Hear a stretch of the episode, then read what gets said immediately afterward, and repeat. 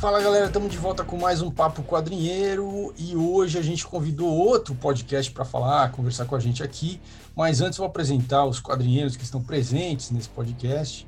Eu, Picareta Psíquico, Maurício Zanolini, estou aqui e comigo hoje temos o nosso querido e quase desaparecido sidekick, o Iberê. Iberê, fala aí. Salve, salve pessoal, é sempre bom. Bom filho a casa torna. Muito bem, muito bem. E o Bruno Andreotti, o Ned Bully também, classicamente aqui conosco. E eu só quero dizer que se o Sidekick voltou, eu já vou começar a cobrar o texto. Excelente. Tem que cobrar mesmo. Esses caras aí não, não, pode, não pode dar folga. Bom, e hoje a gente está com o pessoal é, do, do Távola Podcast, que é um podcast é, que não fala só de histórias em quadrinhos, eles falam de cultura pop em geral. É, falam de vários temas, né, inclusive da cultura pop, é bem abrangente. É, a gente também foi ou vai, eu não sei, dependendo de quando você está ouvindo isso, ser entrevistado ou já foi entrevistado no podcast deles. É, e a gente então está entrevistando eles aqui para entender o, o, que é esse podcast, de onde veio a ideia, quem são e tal. Então, são eles, o Eric de Carvalho. Fala pessoal, valeu quadrinheiros, bom vê-los de novo aqui, cara. O Guilherme Assen. É assim que fala? Assim. assim fala, pessoal.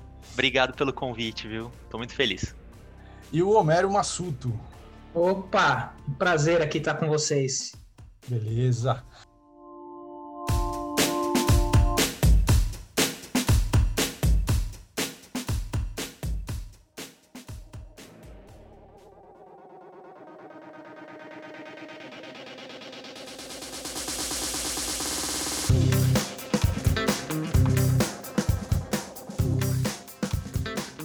Bom, e o nosso papo a respeito do podcast deles é o seguinte: é, como que é produzir conteúdo para esse público, né? Porque é um, também nós também fazemos isso, né? Nós produzimos conteúdo para esse público. O nosso é mais focado na questão de histórias em quadrinhos de super-heróis norte-americanos. A gente sai um pouco disso, mas esse é o nosso grande miolo. Eles falam de forma mais abrangente, eles não, vocês, né? Porque eu estou falando eles como se eu estivesse falando para o público, mas vocês estão aqui, eu estou olhando para a cara de vocês, então vocês falam sobre isso. É, e aí eu queria saber assim, como é isso, de onde veio essa ideia e como que é isso, né? Falar para esse público. Esse público às vezes é ótimo, às vezes é bem problemático. É, então eu queria saber de vocês aí. Quem começa?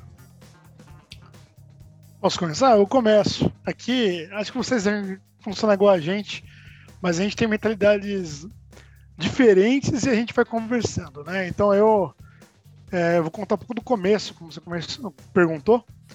Então, grosso modo, é, até muito bacana. Eu, eu, sou professor, eu coordenava o curso de publicidade na Belas Artes e um dia eu convidei vocês a apresentarem uh, o livro sobre a Guerra Civil, né? Então, Guerra Civil estava tava lançado, vocês também falaram a respeito e tinha toda uma mensagem política ali, ideológica para mim que eu achei que era legal a gente comentar a respeito.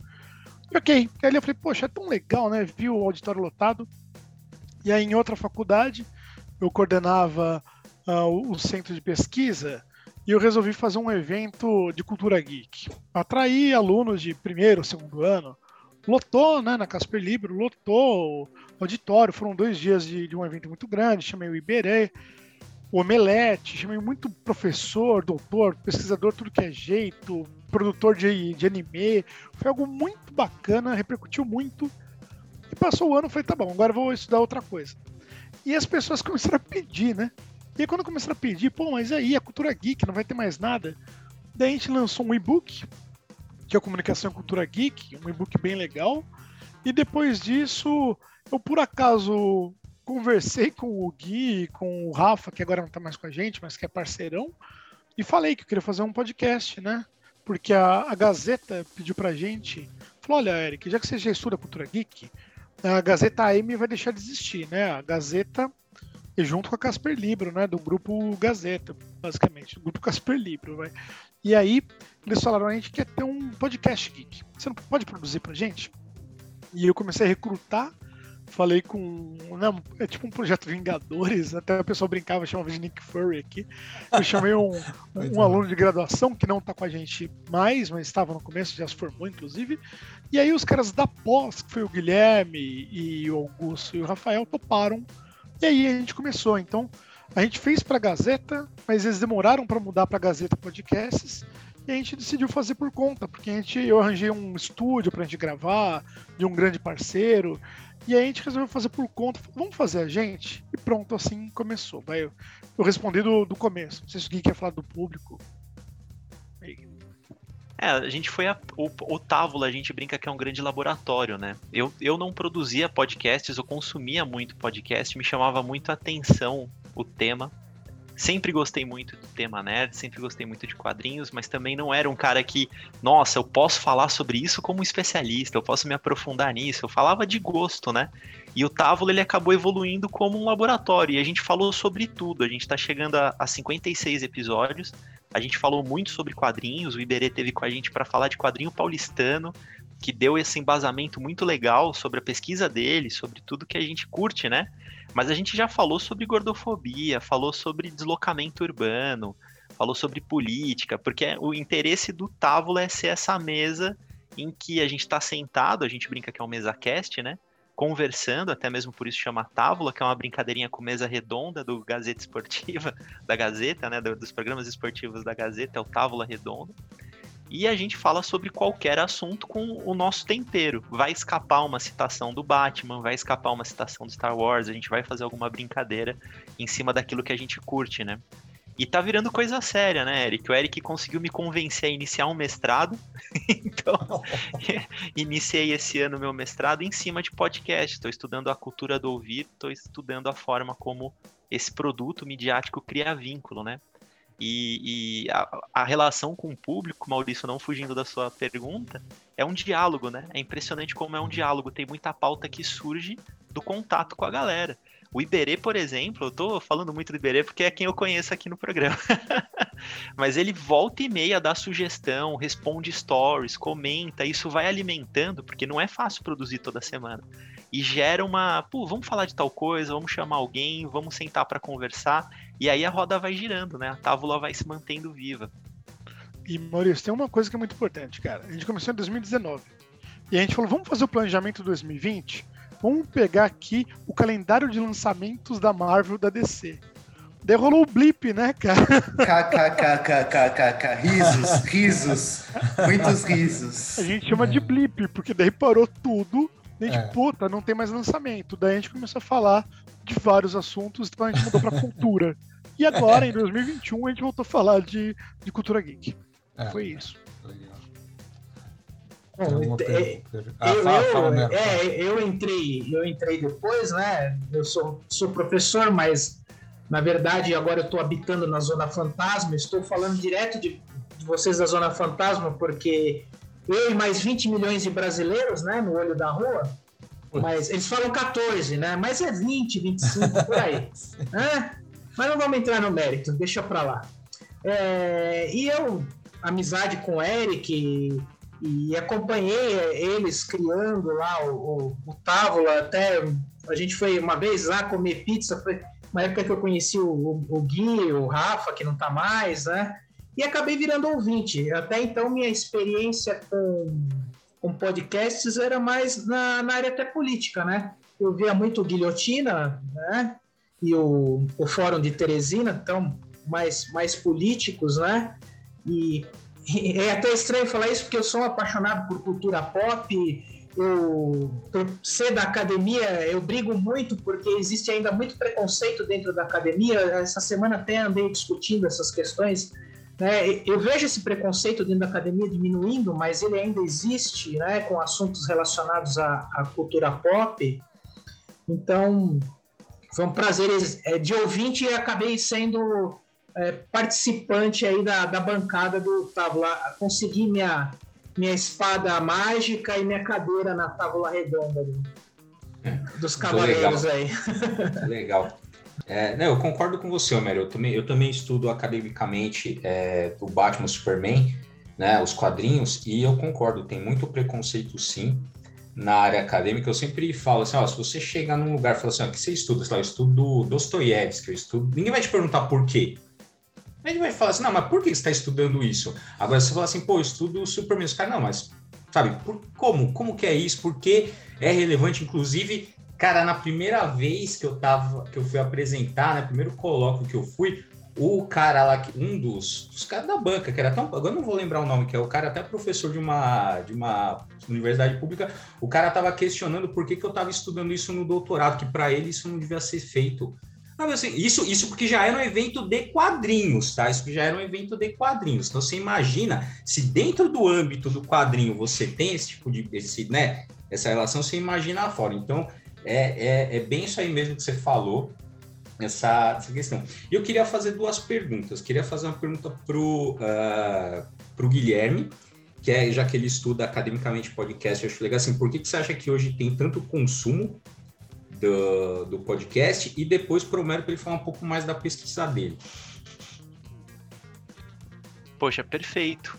Bruno, é uma, é uma pergunta que vale um milhão de dólares, né? O, o podcast, como um objeto de estudo muito recente, ainda tem muita controvérsia, muita discussão. Eu acho que, em, certo, em certa medida, é uma experiência muito próxima de quem enfrenta quadrinhos, assim, ainda é capaz de ouvir, ué, mas por que, que você está estudando este podcast? Por que, que você não vai estudar rádio, por exemplo? Por que, que você não pega algo já consolidado, né? Existe aí uma evolução da cultura digital.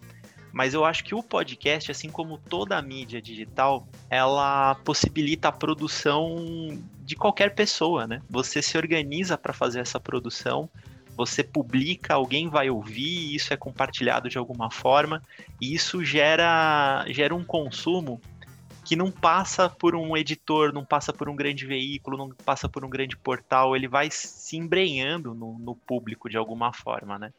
E aí, como um pesquisador da cultura do ouvir, e aí vem da, da do, do, meu início do mestrado, né? O podcast ele, é um, ele tem uma potência de vínculo muito grande, justamente por se desamarrar dessas, dessas faces mais jornalísticas, mais publicitárias que os produtos midiáticos mais é, eles têm. O podcast você tem de todos os formatos. Você tem desde o mais bem editado e pautado e, e roteirizado até o podcast que a galera liga o microfone e conversa como a gente está fazendo aqui, né?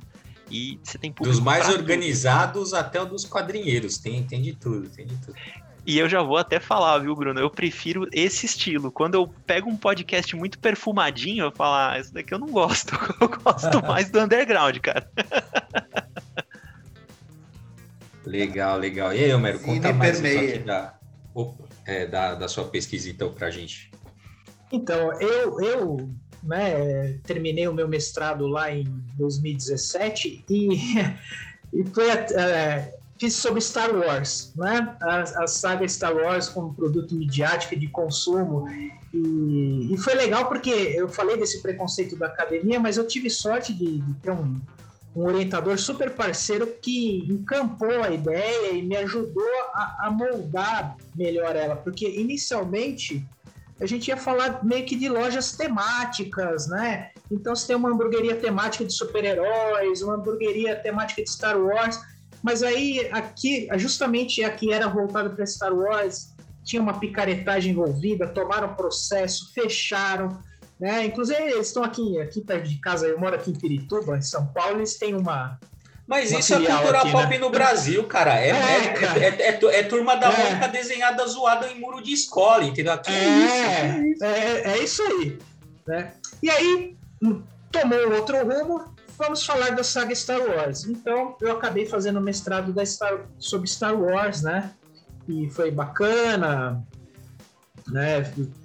Uma saga que eu gosto, marcou minha infância, enfim. E hoje, ah, agora a linha de pesquisa, junto com um amigo, um parceirão, né, a gente está tá planejando aí fazer um, um texto para um seminário que lá, lá, do grupo de pesquisa que nós fazemos parte, que é Sociedade de Espetáculo e Política, né? Política e Sociedade de Espetáculo, melhor dizendo. Nós vamos fazer é, sobre distopia focado no recorte do Admirável Mundo Novo, né? Com as proximidades que tem com as coisas de hoje, por exemplo, a cultura Tinder, né? Que as pessoas vão aí é, saindo com outras, e lá em Admirável Mundo Novo já tem uma passagem meio Tinder. Da... Aqui eu estou forçando um pouco só para vocês entenderem, né? Tem duas personagens, um diálogo que elas falam: pô, mas você vai sair com esse cara de novo? Você tem que sair com outro. E é porque depois aí tem que sair com outro. Então essa cultura, né, é legal a gente fazer essa brincadeira com a distopia, o consumo e o neoliberalismo como gestão de sofrimento também. E Admirável Mundo Novo tem, tem casa com, com muitas coisas é, nesse sentido, né? Uh, culto à performance, que você, que é um, um francês que escreveu lá em 95, 96 a respeito disso, e, e, a gente também vê essa questão do culto à performance e do consumismo em Admirável Mundo Novo. Então a gente vai pesquisar aí dentro da ficção científica, né, para uh, ah, romper também dentro da academia aquelas barreiras que eu, que eu falei para vocês legal. inicialmente, né? É legal, difícil, legal. é. É muito louco, é. é uma, mas é uma delícia também. É, bom saber que você é fã de Star Wars. Depois nós vamos conversar em algum momento sobre aquela. O que, que foi aquele episódio 9, né? Que obra-prima. Que obra-prima. aí, aí, eu, vou, aí eu, vou, eu vou polemizar com. Eu não sei qual geração vocês são. Eu sou cinquentão, então eu sou daquele primeiro Star Wars, lá de 78, 77, mas passou no Brasil 78. É assim, gente. Eu sei que vocês gostam mas a porcaria foi o oitavo. O oitavo é a culpa de tudo. Só que ninguém está preparado para ter essa conversa. É, não, não, não, não, estamos preparados. Vamos manter o clima de cordialidade aqui. E dentro desse clima de cordialidade, Eric, você estava estava comentando, né, você, você organizou alguns eventos, tal, que foi sucesso de público. E aí dentro dessa coisa que a gente estava conversando aqui, dessa, sei lá, dessa estranheza, desse preconceito aí que a academia ainda tem com esses objetos de pesquisa, ah, você estava falando da receptividade do público, foi muito boa, os alunos pediram mais tal, mas como é que foi ali entre os seus pares, né? Como é que foi, foi tranquilo? Uh, assim, né? E, e, como é que você lida, se você sente isso também, como é que você hum. lida com isso? Não, legal que você perguntou. Eu queria voltar realmente a esse tema. Eu concordo com vocês, antes de mais nada, mas eu vou relatar. Então era isso. Como coordenador de um curso né, na, na, Belas Artes, eu falei, ó, oh, vamos fazer um evento, né? E aí era oportuno, eu sou publicitário, então eu sempre estou de olho também em oportunidades, eu gosto de encarar assim, tipo, que o público deseja ouvir, e foi um sucesso. Dana Casper Libero, qual que era a minha ideia? Como coordenava o departamento de iniciação científica, eu falei, a gente precisa engajar o aluno que está vindo do colegial. E se eu falar para ele de, de Habermas, se eu falar para ele de qualquer coisa, o cara não vai engajar. Então eu falei, vamos pegar cultura pop e, e, e geek e vamos né, abordá-la com um viés teórico, e aí eu chamei muito teórico, mas também muita gente que produz. Então o próprio Homero foi chamado, o Iberê, o Rafael, nem tinha o, o projeto do podcast. E aí lotou, né, um auditório para mais de 100 pessoas. Ele ficou lotado com gente em pé por dois dias, nunca, eu falo isso numa boa, nunca nenhum evento do desse departamento encheu nos outros 16 anos e nem agora nos outros dois anos depois da minha saída. Então nunca teve tanto público. O pessoal adorou, os professores do mestrado foram presentes, Luiz Mauro, né? Então foi um sucesso. E aí foi algo muito interessante, porque mudou a diretoria da faculdade. E o novo diretor, ele que é o recente diretor de agora 2021, ele estudou letras, né? Ele é muito da literatura. Embora ele é uma pessoa muito cortês, ele, ele tinha um olhar de baixa cultura, sabe? Então, quando eu comentei, ele falou assim: ah, geek, né? Meio tipo, o que, que é isso, geek? E aí, o que acontece? Eu, eu, tinha parado, foi engraçado, porque eu mudei o tema, né, para o ano de Copa, vamos estudar futebol agora. Ainda temas populares para engajar o, pessoal, mas como os alunos pediram, eu criei um grupo de estudo. O Iberê fez parte também, o, o Guilherme também. E aí esse grupo de estudo tinha 50 alunos de graduação. E eu nunca vi um grupo de estudo com 50 alunos de graduação lendo e debatendo. E tinha isso toda semana. Nunca, em nenhuma faculdade. Não, mas se, se tá valendo, já é um milagre, praticamente, né? Se, Cara, se, se milagre. É para glorificar, para glorificar de joelho, assim. Sabe, um, um, grupo de estudo que deu certo e deu. O Iberê sabe, a gente tem fotos, era incrível. Funcionava, funcionava, é surreal, funcionava, cara. Não, que bom que vocês não, não, que bom que vocês têm foto que vocês documentaram, é isso é importante. E aí, só que, já que você perguntou, o ponto é que os pares já não viam assim. Então, haviam vários professores né, da, da Casper Libro, de RP, de RTV, de, de todas as habilitações, mas alguns que não estavam dentro já pensavam, tipo, mas para que isso? Tanto é que a proposta que o diretor fez, e sem julgamento aqui, foi: olha, a gente está pensando num podcast, né? Você podia ajudar nesse projeto. Então, eu achei legal e ao mesmo tempo me parece um. Tá, academicamente não tem o mesmo valor, entendeu? E ok, porque qual que foi o olhar? Ele falou, pô, isso engaja. Então, embora ele não seja publicitário, ele comentou numa linha de pô, isso engaja, isso atrai aluno. então poderia ser um bom podcast para atrair alunos do colegial para a faculdade. E ok. Né? E aí, um pouco depois, eu acabei indo para a SPM, porque ela me fez uma boa proposta. Eu mudei para lá e, e, tudo ok. Enfim, o fim de uma história bem sucedida aí por, né, por sete anos, mas a história do grupo de estudo por um ano muito bem sucedida. Ah, legal que você falou isso. Eu estou lembrando, a gente trabalha, a gente fez uma parceria com a La Salle, lá no Rio Grande do Sul, um pessoal que tinha um grupo de estudo que chamava Universos Paralelos e tal. A gente foi convidado, participou.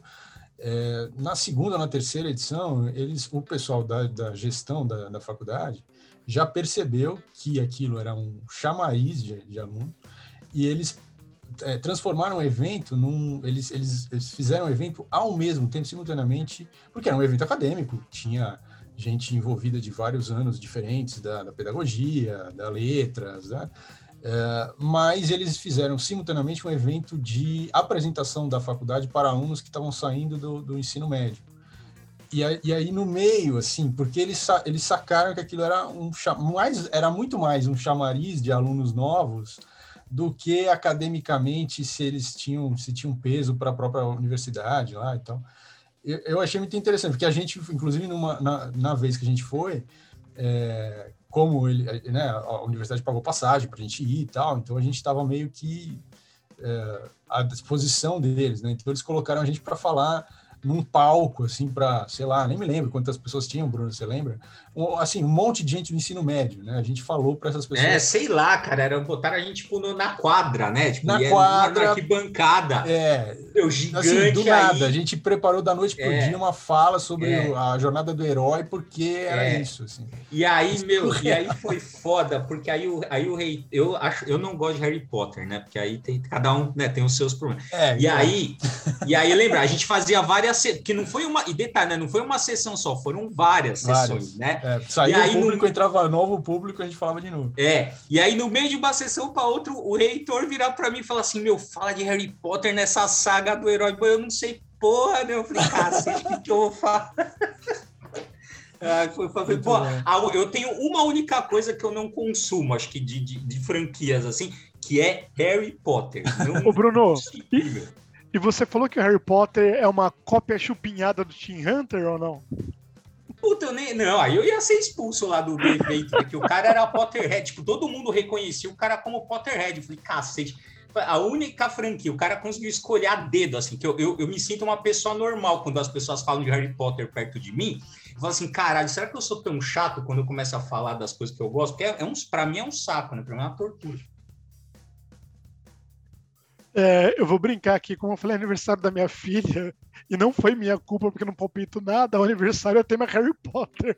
Eu tô usando a roupa da Sonserina, porque como eu sou contra, eu compro os vilões, tá ligado?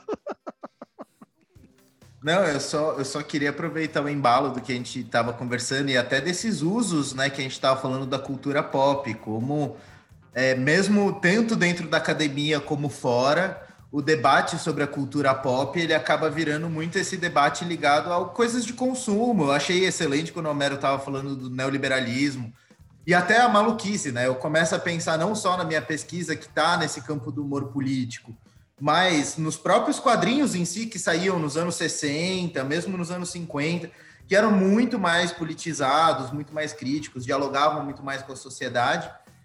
É, é, então, assim, como é que a gente pensa a importância desses debates nerds como um todo, né? Desse meio de campo dessa cultura pop, eles na verdade ganharam um espaço aí muito interessante, não só no consumo como na produção de, de, de conhecimento, né? A gente teve aí recentemente a compra do Jovem Nerd pela Magazine Luiza, aí todo mundo fala ah, isso é excelente, ah, isso é ruim.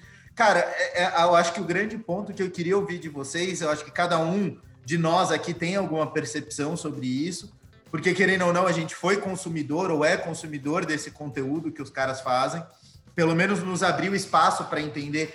Os caras foram de fato importantes no, na abertura desse mercado, mas o que, que vocês, como também produtores de conteúdo de um espaço nerd, sentem isso e esperam disso?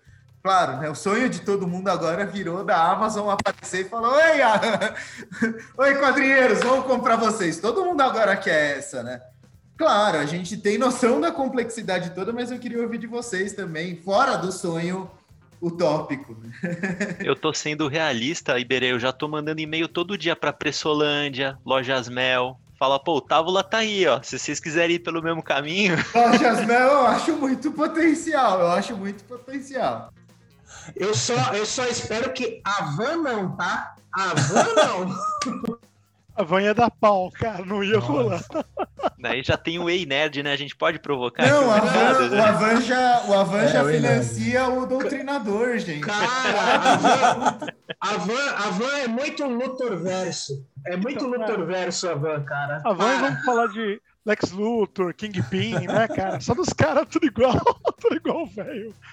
Meu, Iberê, eu, eu adoro esse tema, cara. Eu vou tentar falar de um jeito resumido, mas é uma top pau. É, eu penso assim: você quer um mecenas? Eu quero, né? Então, é, eu acho excelente porque, primeiro, que eu acho que a Luísa Trajano sabe muito bem o que está fazendo, muito bem. Como eu falei, sou marqueteiro, né, cara? Eu estudo isso, estou lá na SPM, estudando consumo. Então, o negócio é: eles querem criar vínculo com um público extremamente fiel que hoje não tem preferência na hora de comprar, de fazer compra, que não é um público que tenha uma, uma loja de estimação é, presencial, mas que é adepto de compras e-commerce. Como os caras estão rumando cada vez mais para e-commerce, então você vai ter um público fiel que vai começar a ter simpatia por eles grosso modo, tá? Então, é mais que uma questão de lead, na verdade, isso trazendo aí um público que eles estão fidelizando mesmo, né? E eu acho uma sacada violenta. Eles falaram que não vão se meter no lado editorial, eu acredito que não vão se meter mesmo, eu acho que não tem porquê. Vai ter anúncio no meio, ok? Vai ter anúncio no meio, e, cara, é um puta ganho. Então, os caras ganharam mecenas, não vão mais precisar ficar procurando patrocínio, o que é lindo. E para a Magazine, só lucro, cara. Só vantagens. É, é interessante porque dentro da, da estrutura do e-commerce hoje as empresas estão indo muito para o marketplace, né? Com vários parceiros fornecendo produtos. E aí, se a gente for pegar a vertente nerd, geek, abre esse, esse espaço dentro da loja virtual lá da, da Magazine para entrar esses produtos, porque é um, é um perfil de consumidor que adora comprar e gasta mesmo, né? consome mesmo. E isso já é um sinal, inclusive falando né, lá da Comic Con XP, né, quando ela começou e no que ela se transformou, o monstro que ela virou hoje. Né, eu, para mim, hoje eu já não curto. Eu, eu fui na primeira e na segunda, e depois em mais uma outra, e vi a transformação. Para mim desagradou, mas aí é, esse é o meu eu nerd, né? Para o mundo do consumo, o que aconteceu é maravilhoso, né? E a ideia é essa aí. Né? E eu acho que é um espaço que, que vai crescer cada vez mais, porque entrou mesmo na, na rota né? É, das vendas e tudo mais. E o que o Eric falou é perfeito. É essa ideia aí mesmo. E eu só quero comentar que o Homero não ganhou recebidinho do Omelete que eu e o Gui ganhamos. Ele ficou meio puto com essa CXP, que a gente foi lá, tomou é, o uísque é. do, do Game of Thrones, foi lindo. Eu tive que tirar o ingresso do meu bolso. Ah!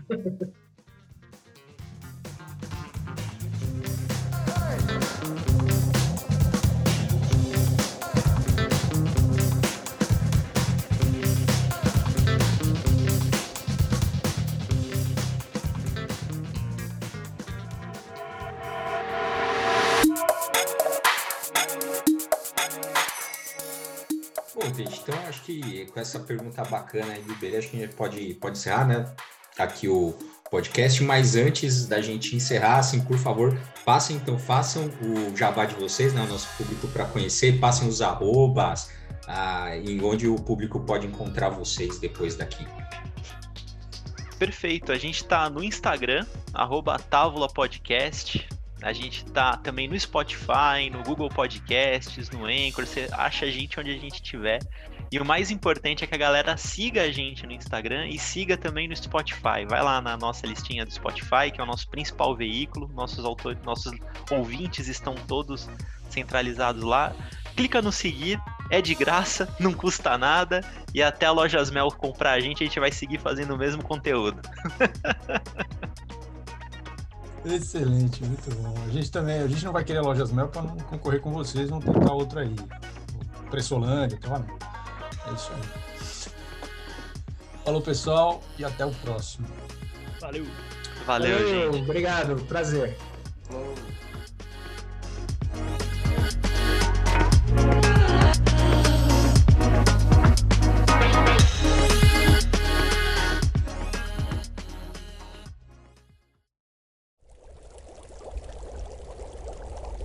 Uma produção musical leve. Ha ha ha!